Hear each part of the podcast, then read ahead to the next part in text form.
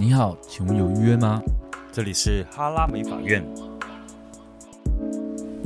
嗨，大家好，我是志远。嗨，我是史蒂夫。好，今天要跟大家聊一下，就是关于个人工作室或中小型沙龙跟大型沙龙。哎，这个探讨可能可以，可能不止一集可以聊啦。嗯，那我也想跟大家分享一下，为什么我们从一个小型沙龙，直到现在要往连锁沙龙走。个人工作室，我其实我一直很好奇，怎样怎样的大小叫做个人工作室？真的只容得下一个设计师吗？呃，我先讲一下这个规范哈。我个人觉得，个人工作室只是一个说辞，但实质上就是三人以下，哦，就是三人设计师加助理总共为三人左右，所以位置可能在呃四张四张四张以内算是个人工作室。那只要四张以上到十二张的话，就比较偏中型沙龙。嗯，四到十二，那十二张以上，我们归类比较偏向于大型沙龙。因为如果你要摆十二张以上的椅子，通常你的坪数要四十坪以上左右，嗯，你才能完成这样子的 base。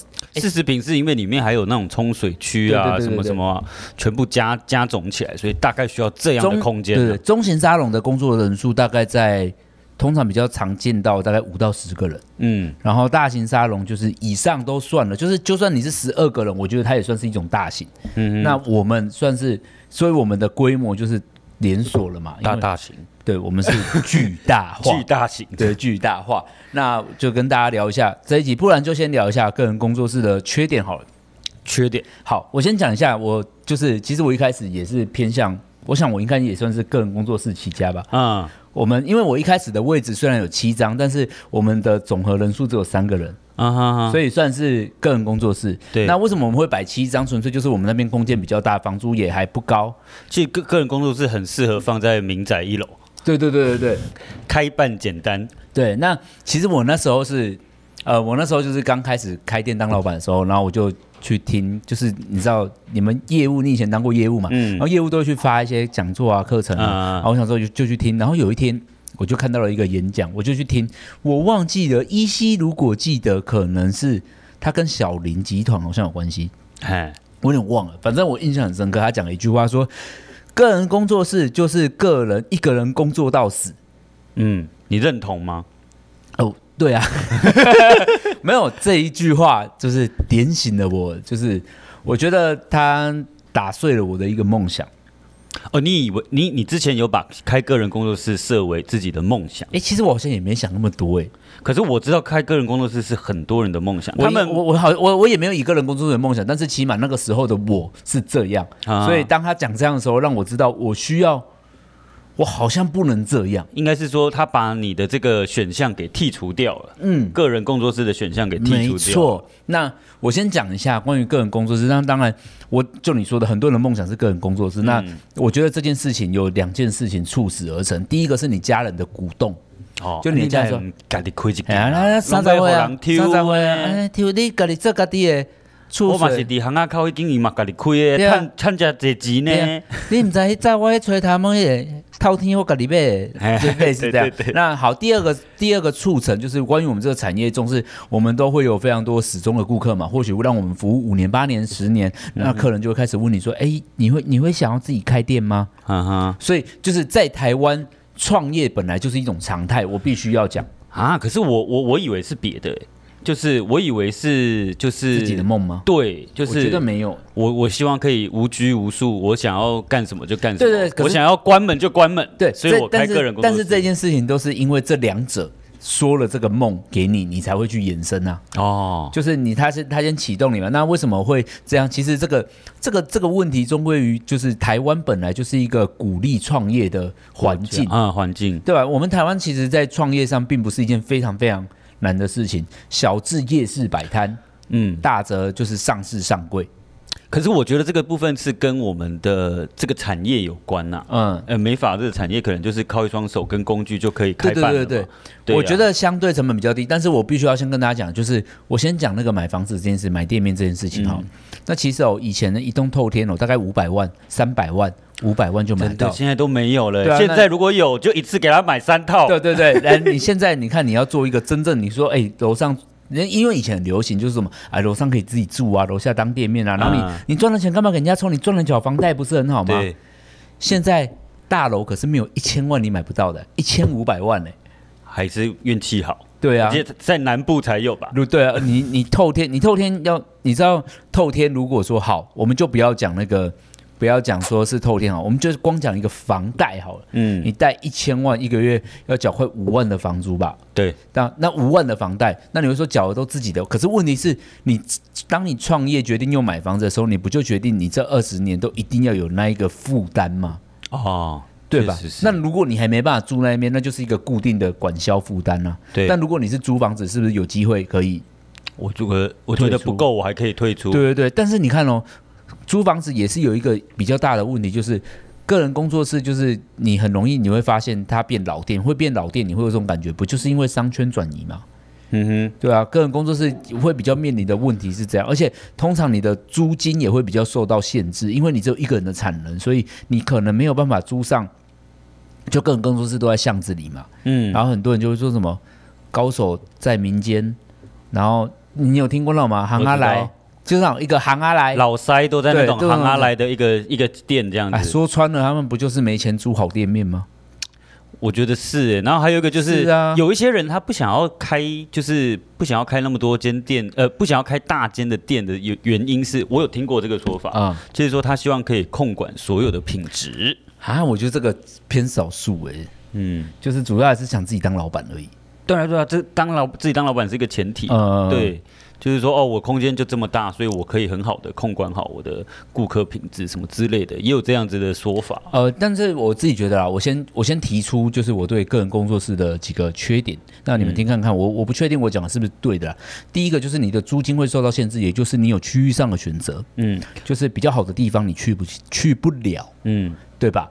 嗯，通常会是这样，因为你的因为你的产能是有极限的啊。我比较在意这个，就是你说的产能是有极限的。对对对，那那你的产能是有极限。那第二个的话，第二个回到比较现实面的问题，就是你在做任何交货，因为我们这个产业是要交货的嘛，你可能要买减法椅或者是染膏药水干嘛，你的成本永远都会比别人高，嗯，因为。这是一个很现实的问题，就是为什么有些餐厅、餐饮集团需要做到餐饮集团，就是因为他们要把原物料降低，对，降低这个成本，那你可能就会面临的第二个就是你的成本永远比别人高。嗯，哦，我想想到一个更严重的，嗯，你永你很难找到一个助理一直陪着你。因为他升上来，他没有地方可以去。对，那这这这就是后面的问题啦，嗯、就是教育的问题，就是你很难应征得到助理，因为助理通常会想要去啊，这种感觉就很像是你想要他去一间，如果你有小孩，你想要他去一间人很多的学校，然后有竞争力的学校，有好多很多老师可以学习，还是你想去那间那间学校只有三个同学，山上的学校，山上的学校，对吧？个人工作其实就是山上的学校。那山上学校老师真的不懂吗？没有，都是考过的啊。对，都是都是老师嘛。所以我觉得在这个地方，大家可以稍微去思考一下。嗯，个人工作室可能会面临的就是真才的问题。嗯哼，就是你不容易有了助理，那有可能你就会说，那我就自喜自吹。那我觉得这个问题就暂时解决。对，那暂时解决之后，我们又这个又回到了你自己自吹就会有发生产能的问题嘛？对。那我先必须讲，我创业已经超过十年了，房租有没有涨价过？有，有啊。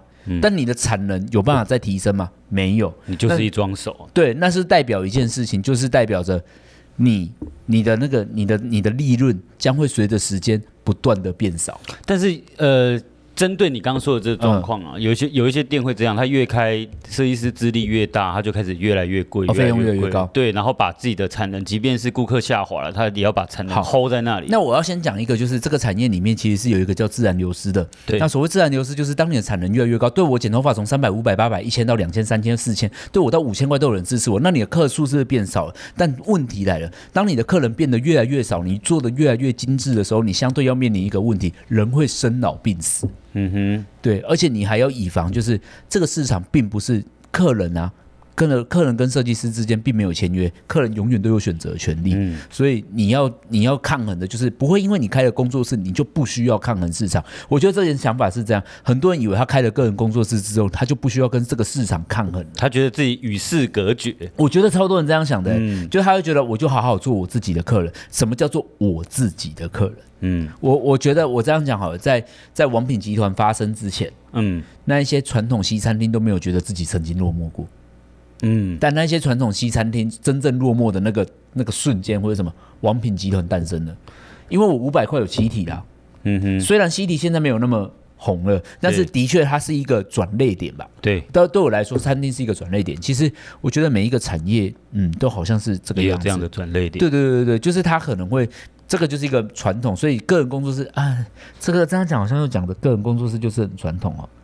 但是我承认我我会也也是有很潮的个人工作室，也是很潮的。呃，我可是我觉得，如果你热爱这个产业，你也不是在乎利润，你想做自己喜欢做的事情，我觉得个人工作室的确是一个还不错的选择。你你说的这种选择啊，其实我觉得到自己壮年都很好。但是如果你年纪越大，你要面对你要面临的问题才更多。我觉得不用到五十岁，四十岁就差不多了。哦，对。而且而且我真的觉得，就是我先讲一个很不公平的事情哦。我自己觉得啦，个人工作室的人，我以普遍我一个普世的角度来看，个人工作室的人比较难以进修，因为因为他们只要想要去上课，他们就得关店啊，他们的营业额是完全归零。但我们上课还有人在上班啊，嗯，对啊，所以我自己是觉得是这样。然后再来就是你的上课的资讯可能会比较少啊啊啊，对，没错。呃，或许你没有待过我们这样子的店，就是我们曾经。我讲一个故事，就是我们曾经有大家都，我想在听的人应该很多都是发型师吧？那大家都有听过车红吧？嗯，就是一个韩国韩国非常非常非常有名的，之前的哈拉美发也有提到过，对车红嘛，那就非常有名的一个发型师。那所谓的资源是什么？就是当时车红是直接来我们店帮我们教课。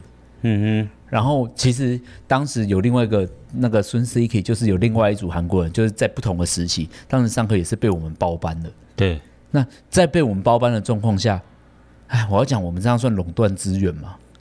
其实是啦，啊，其嗯，我们用这么多合约垄断一下，还合情合理吧？所以，所以我会觉得个人工作室相对他能学习到的机会也比较少，然后比较厉害的品牌的确，他们我说的是事实哦，比较厉害或者比较顶级的美发专业用品不会去跑个人工作室。因为你们的产产产值太低，对啊，产值太低。你们一个月可能才用个几条染膏，对啊，对他们来讲，可能就是你不是你不是。通常这样成功的，我觉得都是那种，就像你说的，什么大师在在嗯影影视民间这样，就是剪头发三千块啊，对，就是他可能有比赛得名还是怎么样啦，所以才会在这个地方抗衡啊。但通常就是个人工作室，我觉得他们普遍的缺点就是这样，可能你会面临到，呃，应该是这样讲啊。成本过高啊，缺人啊，或房租的问题啊，这一些问题，基本上只要你是非常小型的沙龙，或者是中小型也有可能哦。只要你是中小型的沙龙，这几乎是你跟着你沙龙一辈子的课题跟宿命。那什么时候这个课题能被完全的解决，转型成为大型沙龙？嗯，对吧？对，我觉得就是，所以，所以为什么尤卡走到了今天，就是。我们并不是追求要变得多大，而是我们为了解决这些问题而走到了今天。那我跟你讲一个，我觉得年轻人的面相，好不好？嗯，就是我觉得现在很多年轻人，他们不是说真的要做要要什么个人工作室，他们是要有一个创业感。嗯，那创业的基础来自于说，我不想要被那么多约束啊，就是例如说上下班时间，例如说。呃，工作的分配啊，扫地工作等等，然后或者是顾客啊，什么抢位置等等，这些这些在沙龙里面面临的事情，让他迫使他觉得他必须要自己出走，然后开创一个自己的品牌或者是工作室等等。嗯，对。那这些东西，我觉得其实在我们公在我们公司里面好像都不是问题。但我觉得，就是如果他是自己要一个人工作，这件事情的确可以克服了。哦，如果他只打算。他不想跟人相处，嗯，对啊，那就是那算是一种创业吗？也算了，嗯，也算了。就是，呃，我觉得我对我来讲，个人工作室就是就是小吃摊嘛，就小本生意啊。对，小本生意。那小本生意为什么它叫小本生意？就是就是它的净利什么都是比较偏低一点的。对，对啊。但你也会有人说，当然你会看到一些过去的历史上告诉你说，哪有以前个人个人工作室也很好赚。这个地方又回到了，就是我们讲的成本的问题。嗯，那以前的房子房租相对比较便宜，就时代背景。你知道以前大概一万五、一万八是可以租得到店面的嘞。嗯，十几年前你会听，你会听到我工作室租多少？大概两万块，两万块。喂，这这冷刚店租就等来啊！我告诉你，你现在你去住宿，你租大楼可能房租都要一万五两万。对，哎店怎么店面对不对？住住的地方都要吧？要。对啊，住的地方就是连什么一万五套房都要八千九千了。嗯，对啊，所以我觉得这个时代的成本在增加，但是我我必须老实说，这十年来，你说我们的产业费用有没有增加？我觉得没有。产业费用就是哦，说错就是应该说这个产业的那个收入有没有变高？我觉得没有啊，就是这个十年十年了哦。房价十年房价已经涨了，可能百分之二十有了吧？嗯，应该有了。十年前跟现在，但我们的减法跟烫染价位在整个市场平均里面有没有涨到百分之二十？有没有因应那个通膨去做调整？我觉得没有，没有。我告诉你，美发美发业里面，美发业已经将近有二十年没有调整，没有调整。因为当然你会看到我有在涨价，但是整我说的是整个大环境。对，因为我们一直有便宜跟贵的在做一个抗平衡。对对对对对，所以我会觉得我们是一个很难。就是你知道，突然变很高，就我们又不是科技业，就是、我觉得这是这是民生的问题了。对对，我们是民生民生服务业的关系，食品感，就是吃饭，就一碗肉燥饭，它也能变贵多少那种感觉，就是可能大不了从二十五块涨到四十五块。对对对对对对对，就是小本小本小本，所以我个人觉得在，在在我来讲，中小型的沙龙面对的问题是这些。那当然也有中小型沙龙做的非常好的，就是能解决这些问题。那我会觉得，呃，他必须要花出更多更多的心力。嗯，对他，你不是做不到的，我觉得，嗯，不是说，哎，我中小型我就做不起教育，我就不能去进修，我就不能用，但是是很累呀、啊，是可以，对对，但是你必须要用什么去换呢？时间。嗯，用更多更多时间，但我现在花的时间可能跟你一样，但是我觉得我得到的东西再多一些嘛。哎、欸，我突然想到一件事情，嗯、我觉得可以在这边跟大家分享，跟你分享，就是我之前不是在当当业务嘛，嗯、然后我去，我像我那个时候的我我的客户就有一些也是个人工作室，嗯、那你知道我去那种店里面通常比较常在干嘛吗？嗯，我不是在拜访他，也不是在讲折毛巾呢，我是在帮他扫地。哦，因为没人扫地，因为没有人扫地，因为他很忙，然后客人就坐在那边等，他就是一个人这样疯狂的自洗自吹，然后，然后再接下一个客人，然后整个地上环境都很乱。嗯，对。那你看，我们可能只是要去给他一个什么产品的资讯还是什么，但是我他没时间，对他也没有时间听你讲。那我觉得，哎，那倒不如我帮你扫扫地，哦、他就很感谢你了。其实个人工作室就是会面临到这些，如果马桶不通也很烦。对，就是会遇到这些。我觉得这种也是循环性的、欸，而且你知道，我想象想到一件事情，就是如果你是开个人工作室，你不小心出车祸，你就是停止收入了。啊，那如果你有一个助理，你还是要付他薪水啊？没有，通常会说，哎、欸，你要不然你这几个月先休息，我也不能工作。对啊，啊，可是你看，你房租什么都要。对，那当然我，我、欸、这样可怜的是那个助理耶，对，对不对？说实在的，所以我会觉得，对我来说，我个人我不是在，我当然我先讲，我并没有在打击，嗯，跟。批评，但我觉得这是个人工作室面临到课题。那因为我真的会有非常多人问我说，个人工作或小型沙龙这些问题到底该怎么解决？嗯，我自己是觉得，当然解决是很很难的。我觉得至少你要先去接受这个观念吧。有些人还是觉得说，哦，个人工作室没有人跟我抽，我这样赚很多啊。对对，对对对。但是我觉得，就像我们刚刚考量到的什么意外啊，还有你个人身体的因素等等，我我我，我觉得这样讲，我这样讲，如果我一天赚六百块，可以赚十年。跟一千块只能赚三年，我选六百块，嗯，就是我想要这个收入再永续一点，嗯哼，对啊，我自己觉得，在这个我们说互联网的时代，对嘛，现在算是这个就是什么都是分润的年代，我觉得我们产业慢慢的也是走向这个状态的，啊，嗯，对啊，那我自己会是，嗯，这我是会有这种想法，你知道我最最近看了一个，这几天刚好看了一个韩剧，然后叫做那个富豪辩护者。辩护人，反正他在讲一群律师，嗯，然后这个这些这些律师里面呢，这是一个题外话故事。我们 我觉得这个好，这我我觉得这个话题之后我们可以再延伸大型撒谎的好处。嗯、那我先跟大家分享，就我最近看韩剧，但我只是看到两三集而已啦。对，那就是他在讲一群律师，就是为了赚钱。不会管公平正义，就是为了帮对方打赢官司。然后这一群里面刚好有一个律师，在一个顶尖的律师事务所，他们是韩国市占前十名的律师事务所，就是那种大气派一个公司。Uh. 然后另外一个律师也非常厉害，对一直打赢他官司。他是一个很个人的工作室，对，然后很破旧，还被人家酸啊！你们怎么这么？我知道，不不不是那么起眼，然后居然能打赢这样的官司，然后他们。最大的 case，是有点像小虾米对大鲸鱼。对，可是小虾米会赢哦。嗯，然后重重点就是他们呢、啊，他们在这个最大的客户啊，都是企业。因为他们打的都是财产诉讼，因为这是好几千、好几亿的那种。对对对，因为他们要赚钱嘛，他们诉讼费是很高的，然后他就会去，他们就会去收取这个费用，然后他们通常都会先去找上那个最大的公司，因为他们觉得最大的这个公司里面啊，他们对于呃，他们都会说。你不止律师很会打官司以外，你跟法院、你跟很多的地方的关系都有。对，嗯，这其实律师是这样。我在想，应该是我看电视的嘛。对。那另外一个律师就是比较没有资源。对。他他他在这个戏里面，他打赢的时候都是他花非常多时间，用个人去拼搏的。对他，他要打扮成谁，假装去干嘛，然后一直去偷拍一个，他要一直还要征信社。呃，对，就是律师兼征信社 兼兼侦探。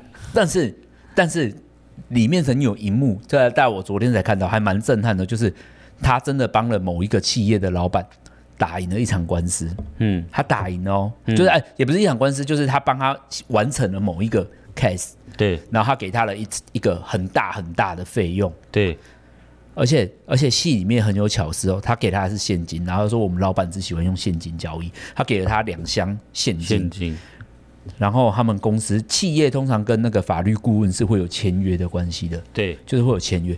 他们继续跟他们最大的那个律师公司签约，就是最大的律师公司，就是他们原本是跟这间很大的事务所签约，嗯，但事务所没有帮上他，是这个小律师帮他，对，最终他给小律师钱，但继续跟大型事务所签约，因为。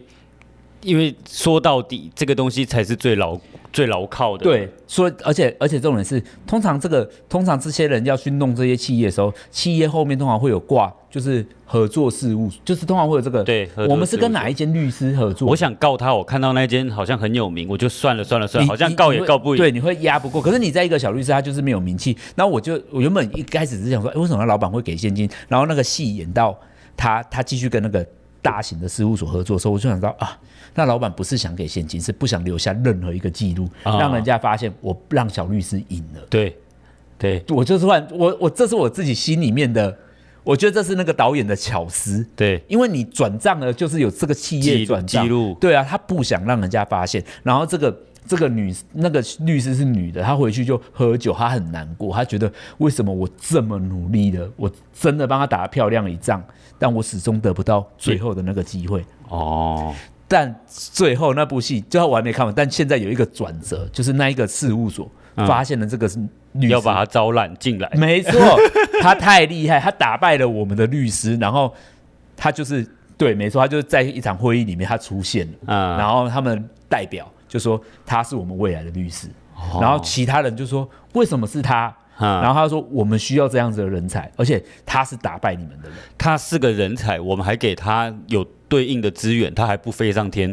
没错，没错，没错。他这么厉害，如果他能在这个保障，那他们企业，因为你知道，他们当时就是他们在真的是韩国市占第一名的事务所，他们都是诉讼案非常多，所以就是你知道，如果你是一个顶尖的人才，被放在一个顶尖的资源，那我还没看下后面他到底有没有，因为我还没看完啊。这部通常这种感觉最后会反杀，对，但但我在想，这部戏他们可能要变 partner 了。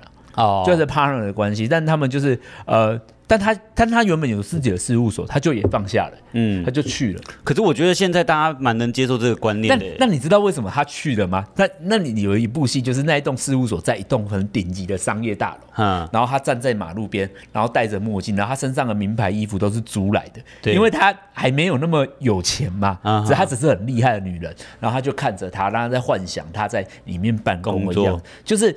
即便他完成了自己的梦想，有自己的小事务所，终其就那一道商业大门，还是他最大的梦想。